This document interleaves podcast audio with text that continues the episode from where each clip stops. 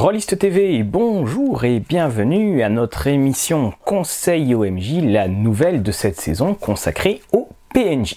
Alors avant de commencer, je tiens à vous dire à quel point je suis content de vous retrouver pour euh, cette euh, nouvelle saison. Également pour vous euh, signaler que d'autres sujets sont à l'étude. Donc nous allons parler du jouet dans le post-apocalyptique. Nous allons parler également de tous les conseils pour créer un monde crédible et, et vivant. Et puis si vous avez également vous aussi des demandes sur un sujet que vous souhaiteriez voir abordé, n'hésitez pas à mettre en commentaire. On fera tout notre possible pour pouvoir y répondre. Alors on reprend un petit peu en douceur cette saison avec un thème qui s'adresse essentiellement aux, joueurs débutants et puis qui n'a pas non plus vocation à révolutionner un sujet qui a été euh, maintes fois euh, débattu. Mais néanmoins il est toujours bon de revenir sur euh, certaines bases quand on veut se lancer en tant que maître de jeu parce que les PNJ, ces fameux personnages non joueurs, encore un truc que les jeux vidéo nous ont piqué, eh bien ces personnages sont toujours euh, la clé d'une réussite d'une campagne. Il n'y a pas de grande campagne réussie sans grand PNJ. Dans cette vidéo, nous allons parler des différents types de PNJ. Je vais ensuite aborder la création des PNJ et enfin en troisième partie, nous allons parler de l'incarnation des PNJ et à la fin, nous vous proposerons euh, deux suppléments anglais euh, pas trop connus qui justement traitent à merveille de ce grand sujet épineux qu'est le PNJ parce que s'il y a peu de joueurs autour de la table, il y en a beaucoup plus dans l'esprit du maître de jeu. Alors les types de PNJ, ils sont nombreux, mais on arrive quand même à les classifier euh, environ 3 4 genres. Le premier, c'est celui, bah, c'est celui du jeu vidéo. Moi, c'est ce que j'appelle le PNJ portier. C'est l'aubergiste. C'est celui euh, qui sera toujours présent, qui semble pas avoir de vie, euh, sauf quand vous ouvrez une porte et qui semble vivre à l'intérieur de la pièce où vous le voyez à chaque fois. Ce sont des PNJ qui n'ont pas vraiment, évidemment, d'un importance, c'est également la personne à qui vous allez parler constamment pour avoir un type de renseignement, la bibliothécaire. Ce sont aussi parfois même des PNJ qui n'ont même pas de nom. Alors ça, on reviendra dessus. Trouver des noms même pour le plus infime euh, de votre de vos PNJ parce que c'est ce qui amènera toute la crédibilité de votre univers. Vous avez ensuite le, le PNJ qu'on appelle le PNJ relais. Alors ça, c'est un personnage qui est assez important et c'est le relais en fait du maître de jeu. C'est-à-dire c'est celui que les joueurs vont aller voir pour euh, débloquer une situation, chercher des conseils, et c'est ce genre de personnage qui va souvent être très écouté par les joueurs. Et ça aussi, eh bien, jouer sur les variations, enfin, faites des variations. Ce personnage pourrait peut-être aussi pourquoi pas se tromper de temps en temps. Ça amènera en fait une couche supplémentaire de personnalité parce qu'on va voir que c'est la clé des PNJ. Et puis aussi, ça fera qu'après vos joueurs vont se dire ah ouais non mais la dernière fois qu'on est venu, il nous a emmené dans une espèce d'aventure ou il nous a emmené dans une espèce de voie sans issue dont on se remet encore à peine. Et souvent, les, joueurs savent hein, quand ils ont affaire à certains PNJ que c'est le maître de jeu qui parle à travers eux.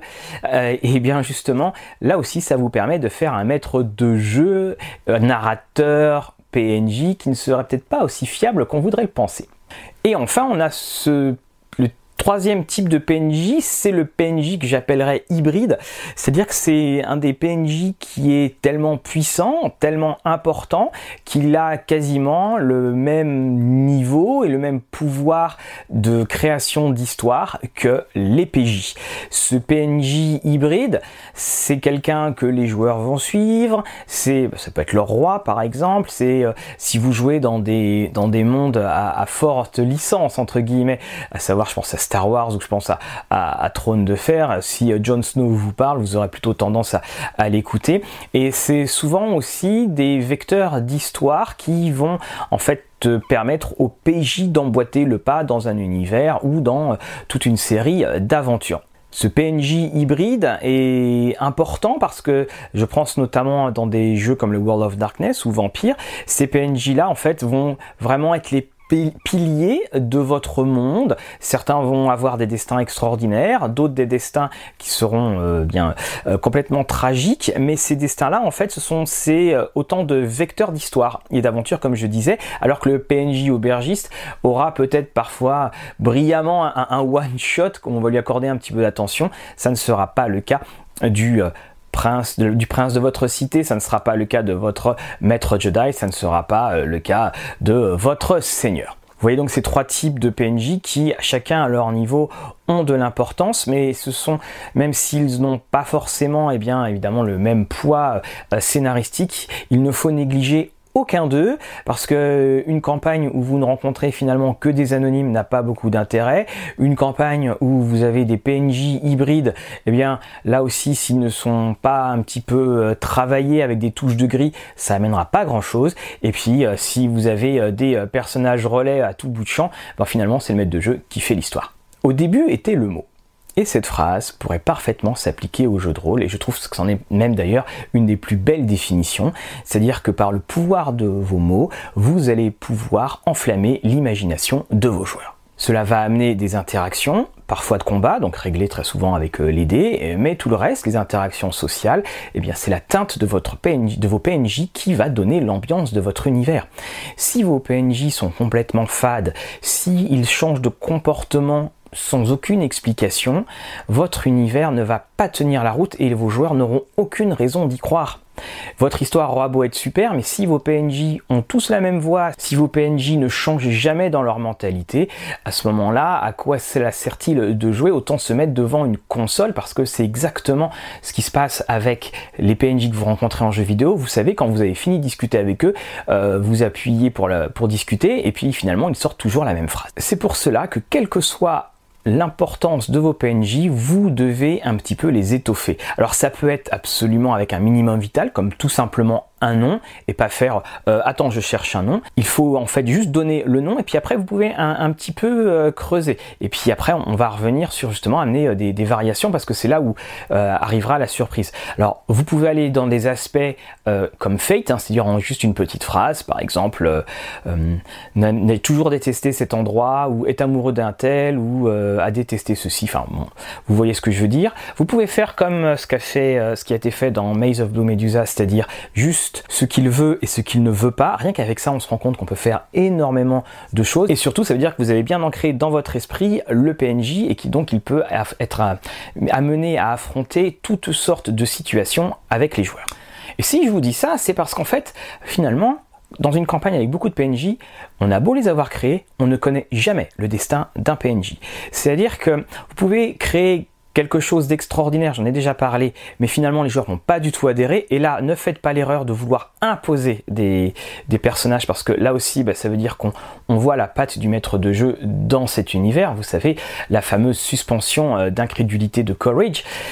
Mais surtout, lorsqu'il y a des personnages qui seront totalement anecdotiques, et pour un petit détail. Alors ça pourrait être quelque chose dans l'aventure qui s'est pas passé comme prévu, ça peut être une photo que vous avez choisie et puis qui accroche, ou une manière que vous avez de l'interpréter. Pour un tout petit détail, eh bien un personnage va se retrouver à jouer pendant des années et des années avec vos PJ. Et c'est important de pouvoir créer, d'avoir un minimum ce petit socle pour pouvoir après évoluer parce que là aussi, si un PNJ vous accompagne pendant des années, il est évident que vous n'allez pas le jouer de la même manière que comme vous le jouiez euh, quelques années auparavant. Pour cela, il y a plusieurs manières d'amener votre PNJ au joueur. Alors, je parle là physiquement. Donc la première, on en a déjà parlé, on en avait fait une vidéo dessus. Eh bien, jouer en photo. Alors prenez des tailles de photos à peu près uniformes, également des grains à peu près uniformes pour que, eh bien, ça, le monde ait une vraie euh, cohérence et une vraie cohésion.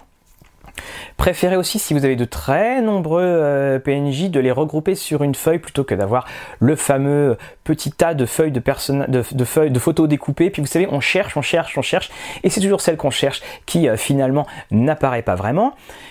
À la fin euh, de chaque scénario, envoyez aux joueurs cette feuille avec tous les PNJ et vous vous rendrez compte à quel point lorsqu'on se retrouve autour de la table, rien qu'en regardant le, euh, ce trombidoscope, on se rappelle totalement du scénario. Ah oui, lui c'est un tel, je sais qu'il a fait ceci à, telle personne, et ainsi de suite. C'est un excellent moyen pour se remettre en tête ce qui s'est passé et puis bah, de continuer à, créer, à peupler votre monde. Vous pouvez aussi, comme on le fait euh, au, cinéma ou ou dans les séries, mettre une musique qui correspond un PNJ. Alors, je, suis d'accord avec vous que peut-être parfois un petit peu jongler, mais si vous savez que c'est un PNJ qui est sédentaire que vous allez voir, eh bien, mettez cette musique, cette même musique, ce même thème qui revient. J'avais pour ma part demandé à mes joueurs également de se trouver un thème musical et même si j'avais fait la demande euh, comme cela, j'ai trouvé très intéressant les retours qu'on a pu en avoir parce que finalement ça en disait énormément sur le personnage mais sans passer par les mots et en passant un peu plus par le registre de l'émotion et c'est une nouvelle forme de communication qui est très, très utile et très astucieuse à exploiter.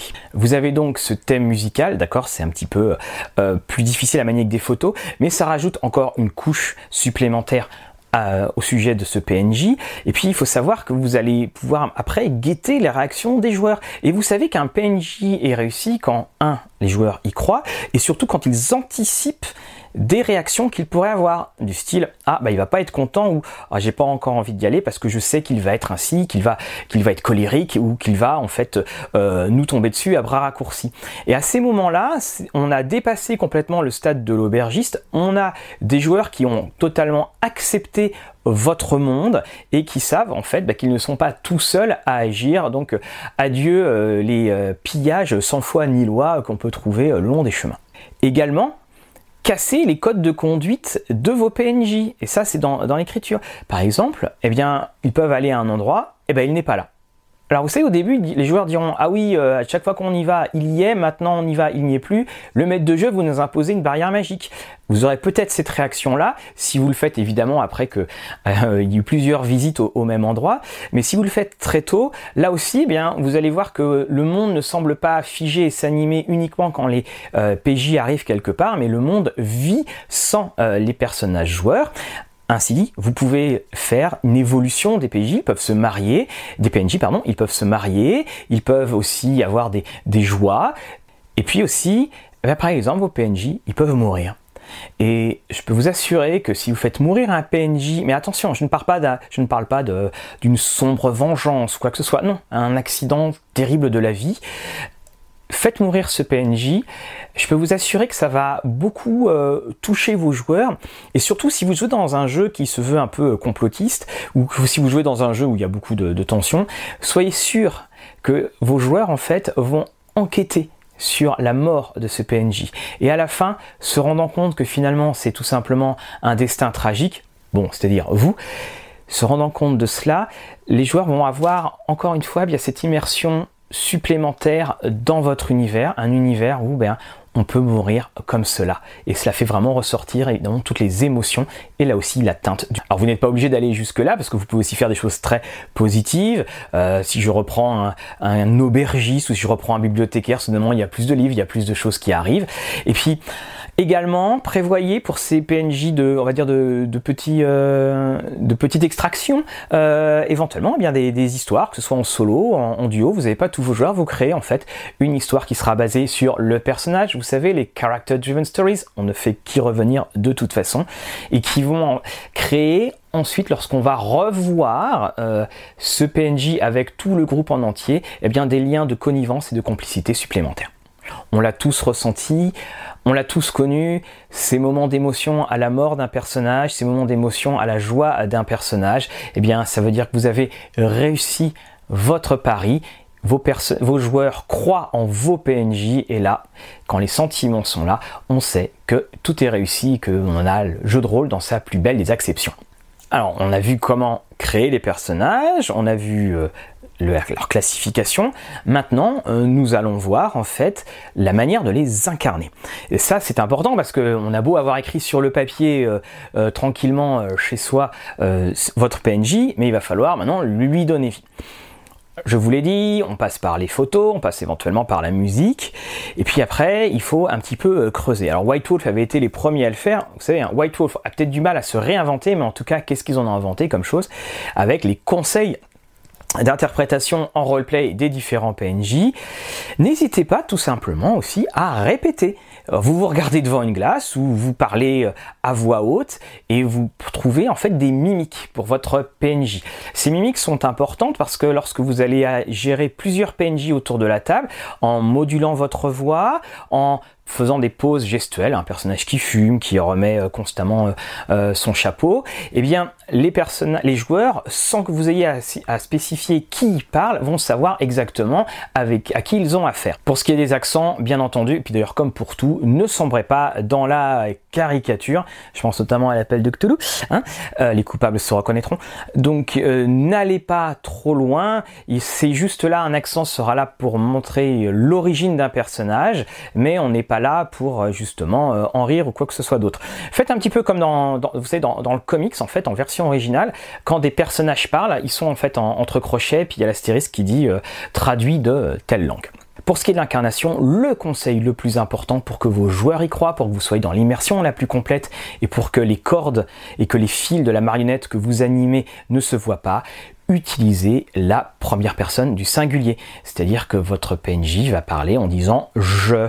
Ce n'est pas le vous en tant que maître de jeu qui va dire euh, il te dit qu'il est d'accord, il te dit que ça va coûter tant.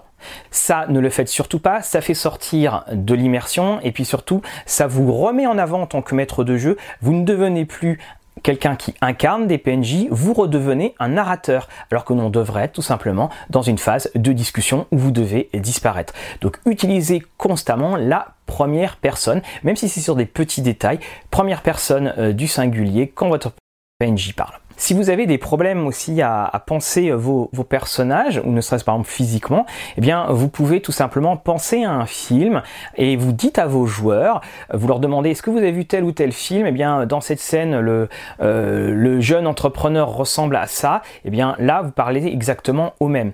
Ça permet en fait à tous les joueurs, en espérant qu'ils ont vu le film, mais ça leur permet en fait de complètement visualiser la scène et déjà on est dans un cadre de vraisemblance et la situation de dialogue ou autre chose, va pouvoir naturellement s'enclencher. Et enfin, avec vos PNJ, n'hésitez pas à mener vos joueurs en bateau, parce qu'en fait, comme on rencontre souvent le même type de personnage, si vous avez réussi à suffisamment bien travailler le psyché et travailler le background de ce PNJ, là, vous avez, un champ du possibilité qui s'ouvre complètement.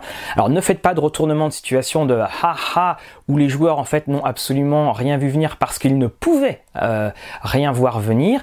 Peut-être que pour certains PNJ, vous pouvez parler d'un passé un petit peu douteux qui va revenir et expliquer un retournement euh, de situation. C'est ça qui est fort dans, dans le jeu de rôle, c'est qu'en fait vos joueurs vont à la fin d'une partie pas forcément parler de l'histoire, mais parler du destin de tel ou tel personnage, parce que vous savez que vous avez réussi à les captiver dans votre univers. Et puis, ça veut aussi dire que s'il s'intéresse aux personnages, vous allez pouvoir développer ces personnages. Et on se rend compte d'une chose, c'est que plus on crée de PNJ et qui sont évidemment euh, qui sont appréciés de vos joueurs, vous allez rendre compte que l'histoire va s'écrire toute seule. Que vous allez penser à tel PNJ, vous allez ah oui tiens il peut arriver ceci ou il peut euh, arriver cela. Dernier conseil, il y a des PNJ qu'on adore, et puis il y a des PNJ bah, qu'on adore, et puis ils vont mourir. Alors parfois c'est l'aventure qui décide cela, ou parfois c'est vous qui avez décidé. C'est l'histoire qui décide, jamais, jamais celui qui l'écrit, hein, raconte-t-on. Mais c'est vrai que ça peut être difficile en tant que joueur de subir la mort d'un PNJ, mais c'est tout autant euh, de le subir quand on est euh, maître de jeu, parce que bah, c'est des PNJ qu'on adore, et puis on, fait ce, choix euh, de les sacrifier entre guillemets pour, pour avoir euh, cette belle histoire. Ne tombez pas dans le piège de tuer tous vos PNJ pour faire des espèces de ressorts euh, dramatiques, parce qu'en fait au bout d'un moment, dès qu'on va rencontrer quelqu'un, bah, vos joueurs vont un petit peu s'en détourner parce que ça leur sert à rien de s'investir émotionnellement, sachant qu'ils vont mourir dans quelques parties. Mais, mais faites-en en fait des moments clés de, de, votre campagne. Alors ça peut être, comme je le disais, un personnage qui est très important sur une mort soudaine ou une mort qui, n'est pas soudaine. Et hum, dites-vous que même un personnage mort, eh bien, il est toujours là, il revient hanter régulièrement, et je parle pas de race, il revient hanter les, les personnages, vous pouvez euh, laisser euh, des témoignages, vous pouvez laisser quelqu'un qui vient voir et qui connaissait euh, ce PNJ qui est, qui est décédé mais que les joueurs ne connaissaient pas. Bref, vous avez en fait devant vous une porte ouverte aux histoires et cette porte ouverte, une fois que vous vous êtes engouffrer dedans. Croyez-moi, c'est là où vous aurez les plus beaux des résultats parce que ça vous fera une campagne totalement unique que vous ne pourrez pas reproduire ailleurs et c'est une campagne dans laquelle vos joueurs seront totalement investis. Voilà, donc j'espère que ces quelques conseils euh, vous auront aidé. Bien entendu, euh, je ne peux que vous inviter à commenter, à laisser vos réactions et puis surtout à nous faire part euh, de vos initiatives, à vous faire part de vos retours d'expérience. Je vais vous présenter deux petits livrets. Donc le premier s'appelle Normals Unbound, c'est un, sourcebook pour le jeu de rôle Champions. Donc il se passe dans le monde des super-héros et en fait ce sont que des PNJ qui sont développés parce que le genre du super-héros étant très souvent un genre urbain, eh bien, il y a de, fort nombreux euh, PNJ. Ça va de l'avocat euh, au patron de société, au, tenant de bar, au pilote ou également, eh bien, au vampire. Hein. Mais ce qui est intéressant, c'est que, eh bien, ils ont utilisé un petit système de classement entre des personnages normaux, non normaux ou euh, des personnages qui sont surpuissants. Le deuxième volume, c'est Masque. Alors, on en a parlé il y a longtemps, 3 hein, ans, 4 ans. il est au, il existe évidemment en, PDF, c'est chez euh, Engine Publishing. Vous avez 1000 PNJ. Et ces 1000 PNJ, il y a une approche qui est très intéressante. Donc vous voyez, hein, à chaque fois, ils sont euh, décrits. Euh, vous avez quelques illustrations de temps en temps, mais chaque page, à chaque page, vous, en avez, vous avez quatre. Vous avez quatre personnages et puis en bas de chaque page vous avez également de très nombreux prénoms on a divisé en fait en trois parties les CPNJ. Donc vous avez ceux qui sont dans la fantasy, dans la science-fiction et dans un univers moderne. Et vous avez une autre subdivision, c'est que chaque, dans chaque type, vous avez les PNJ qui vont être neutres, les héros et les adversaires. Et rien que ça, bah, ça vous remplit toute une campagne. En fait, euh, vous créez en lisant euh, une campagne et chaque personnage a son apparence, sa personnalité, ses conseils de roleplay, ses motivations et son background. Et quand je vous parlais de ce qu'on veut, de ce qu'on ne veut pas faire, eh bien, vous pouvez très facilement euh, transposer cette méthode de présentation des PNJ pour vous, outre les aspects comme je disais, parce que là-dessus, un fait, ils ont été super forts. Un aspect, bah, c'est un PNJ ou vice versa. Mais rien que de faire un background et de faire la motivation, voilà, vous avez absolument tout pour jouer un personnage crédible. Voilà qui conclut euh, notre vidéo. J'espère que vous aurez eu euh, toutes sortes d'idées. Euh, n'hésitez pas à liker, à typer, à commenter et puis évidemment à partager cette vidéo pour que le plus possible, vous avez vu, on va quasiment atteindre les 10 000 pour que le plus possible puisse y avoir accès. Je vous dis à très bientôt et je vous souhaite une grande inspiration pour créer les PNJ les plus mémorables jamais écrits.